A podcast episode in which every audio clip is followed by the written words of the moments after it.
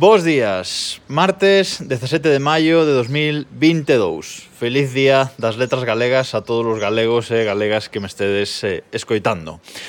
Bueno, hoy empiezo el podcast así porque hoy, eh, 17 de mayo, es el día de las letras gallegas, en las que pues, todos los gallegos y gallegos rendimos homenaje a nuestro idioma eh, cooficial. Es un día festivo en, eh, en, Galicia y que cada año se dedica a un eh, autor literario gallego. Este año se le dedica el día a Florencio Delgado Gurriarán, que era, bueno, pues eso, un autor gallego. Cada año se elige uno. Así que, como digo, disfrutad, gallegos y gallegas, todos de este día festivo.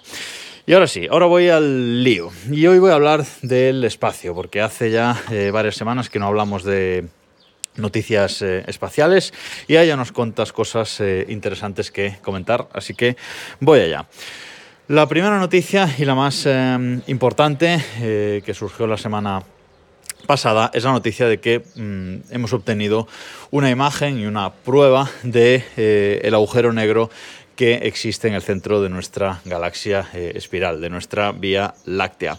Era una mmm, suposición y habríamos, habíamos obtenido pues, señales eh, ya de radio de, de, este agujero negro, supuesto agujero negro en el centro de la Vía Láctea, pero ahora hemos obtenido la primera imagen eh, del mismo. El agujero negro denominado como Sagitario A estrella, eh, pues es un agujero negro que está a 27.000 años luz de, de la Tierra Es un agujero negro eh, que no es el más masivo que hemos, que hemos visto, ¿vale? Entre, entre comillas, es el segundo agujero negro que, al que le hacemos una, una foto tras eh, el agujero negro del centro de la galaxia M87, M87 estrella, se llama ese, ese agujero negro. El de nuestra galaxia es mucho más eh, pequeño, cabe dentro de la órbita de, de Mercurio, pero bueno, es una noticia eh, impresionante. Cabe recordar que no es una imagen en el espectro eh, visible, es una imagen obtenida mediante radiotelescopios y bueno, mucha información obtenida, pero no es una imagen en el espectro eh, visible. El agujero negro en sí se vería de otra manera al que veis en la imagen que acompaña al, episodio de, bueno, a la imagen que he puesto en el blog para este episodio, desde reloj.com. Ahí podéis ver la imagen de este agujero negro. De todas formas, de todas las noticias espaciales que voy a hablar en este episodio, vais a tener enlace en las notas del, programa si, si, queréis ir a, a obtener más eh, información. Bueno, como digo, es una imagen obtenida eh, por radiotelescopios, por la colaboración de, de radiotelescopios del proyecto EHT. Eh, en concreto, eh, las imágenes que se han usado han sido obtenidas por ocho observatorios diferentes a lo largo de nuestra Tierra y durante cinco noches eh, consecutivas.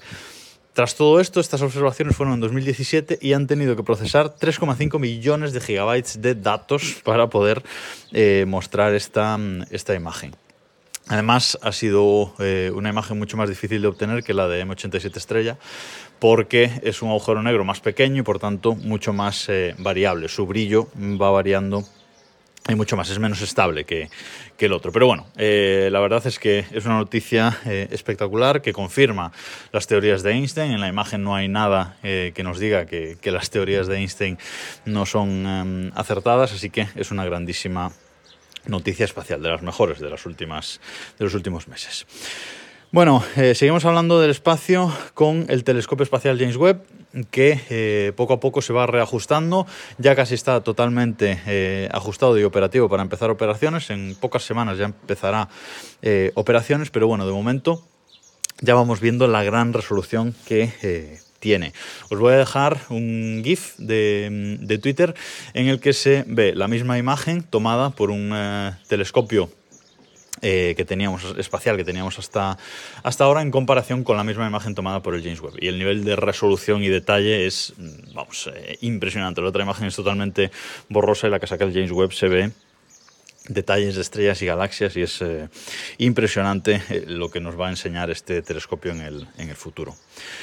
Nos vamos hasta Marte eh, para hablar del de helicóptero marciano, el Ingenuity, que iba para 15 días, para funcionar 15 días y ya lleva 400 en, eh, en Marte funcionando, lleva 27 vuelos eh, realizados y en uno de los últimos, en el vuelo 26, hizo eh, tomó unas fotos de eh, los restos del aterrizaje de la etapa eh, superior del rover Perseverance, es decir, de cómo aterrizaron en, en Marte.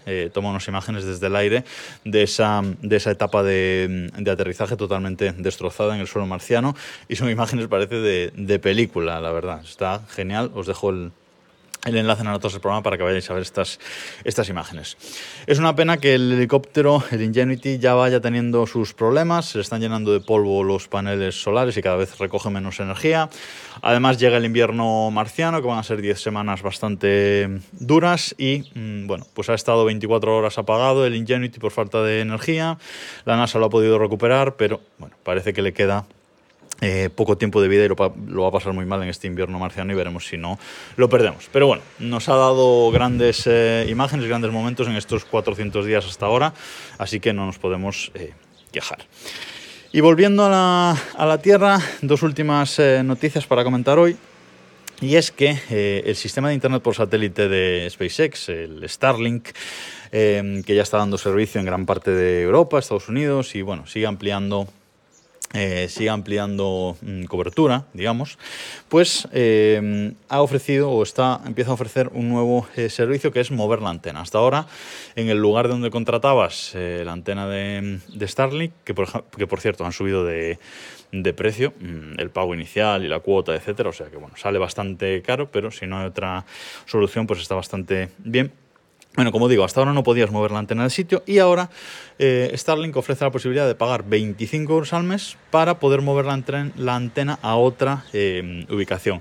Creo que durante un máximo de dos meses, pero bueno, se puede, ahora se puede hacer. Si nos queremos ir a otro, a otro lado, podemos llevarnos la antena. De momento no se puede utilizar la antena en movimiento, es decir, en un coche, en un barco, etcétera. Pero confirma Starlink que están trabajando en el asunto para que en el futuro se pueda hacer.